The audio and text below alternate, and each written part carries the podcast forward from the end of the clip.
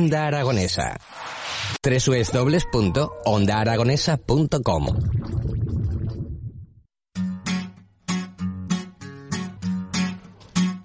Después de esa ruta turística conociendo a nuestro Aragones más ilustre Francisco de Goya, también tenemos otras opciones interesantes en nuestra ciudad.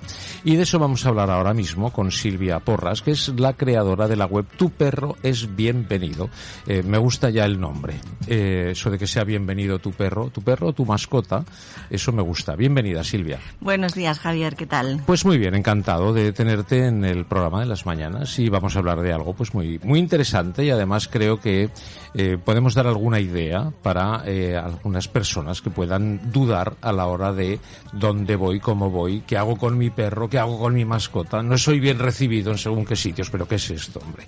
Esto eh, es tu, bueno, tu lucha, ¿no? Que sean bienvenidas en, todos los lugares, ¿no? Que nos acompañen. Eso mismo. Lo que queremos desde este proyecto, Tu perro es bienvenido, es normalizar que nuestras mascotas nos puedan acompañar en las actividades diarias y después que nos puedan acompañar también en las actividades de ocio, que sobre todo es un poquito complicado hacer algo más que ir al parque con, con nuestros perros. Entonces ahí estamos, es nuestra pequeña lucha desde hace un par de años de normalizar eso, que te puedas encontrar un perro en una tienda o en un museo o en, o en correos. Yo entiendo que hay sitios en los que, bueno, pues lógicamente pues nuestras mascotas, eh, no todo el mundo está de acuerdo con, con, ello, por lo tanto tenemos que respetar.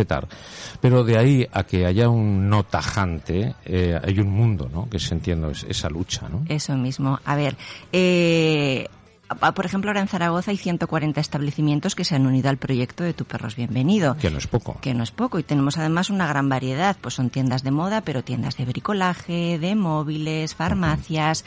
Entonces, a ver, cuando algún establecimiento duda si dejar entrar, permitir que entren los perros, es lo que yo le digo. No vas a encontrarte de repente 100 perros en la tienda.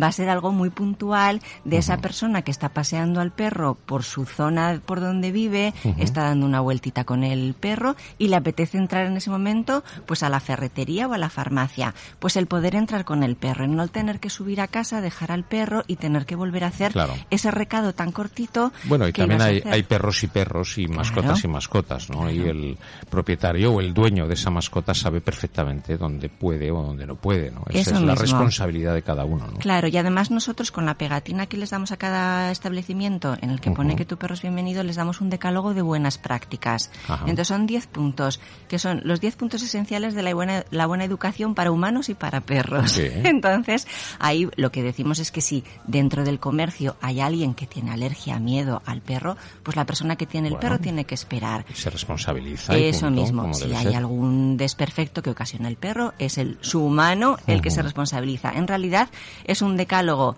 muy básico, pero es el que tenemos que tener todos en mente, ya te digo, humanos y perros. Bueno, pues es tan sencillo como el sentido común, ¿no? Eso mismo, a veces no lo tenemos, ¿eh? No, a veces es el menos común de, los sentidos, ¿no? Pero, pero el sentido común me, a mí me, me dice lo que tengo que hacer y, lo que no, ¿no? Y sobre todo eh, lo que se pide, sobre todo a los propietarios de los perros, es la empatía con aquellos que no les guste, ¿no? Eso mismo. Simplemente. Pero también pedimos un poco de empatía a las personas que no les gustan y que se pongan también un poquito en el lado opuesto, ¿no? Que haya un entendimiento, en definitiva, ¿no? Eso mismo. La verdad que esta sociedad está muy dividida en todo, pero en el tema de los perros también, porque fíjate, eh, un 45% de los hogares españoles tiene perro. Entonces es que estamos más o menos mitad amantes de los animales, otra mitad que no lo son o que directamente no les gusta. Y, y luego hay uno no sabe, no contesta, ¿no? Eh, eso mismo. Al que le da igual también, eh, que no le importa y eso la verdad que nosotros lo, lo agradecemos. No hace falta que, que le hagas carantoñas a, a nuestro perro, pero si no te molesta pues nosotros encantados. Desgraciadamente se ha demonizado en algunas ocasiones la figura del perro porque cuando ocurre un percance, pues se, se saca demasiado a la luz o se, se nota demasiado, quiero decir, pero son casos muy aislados y muy contados, ¿no? Los que ocurren. Y de gente sin talento. Sí, eso es.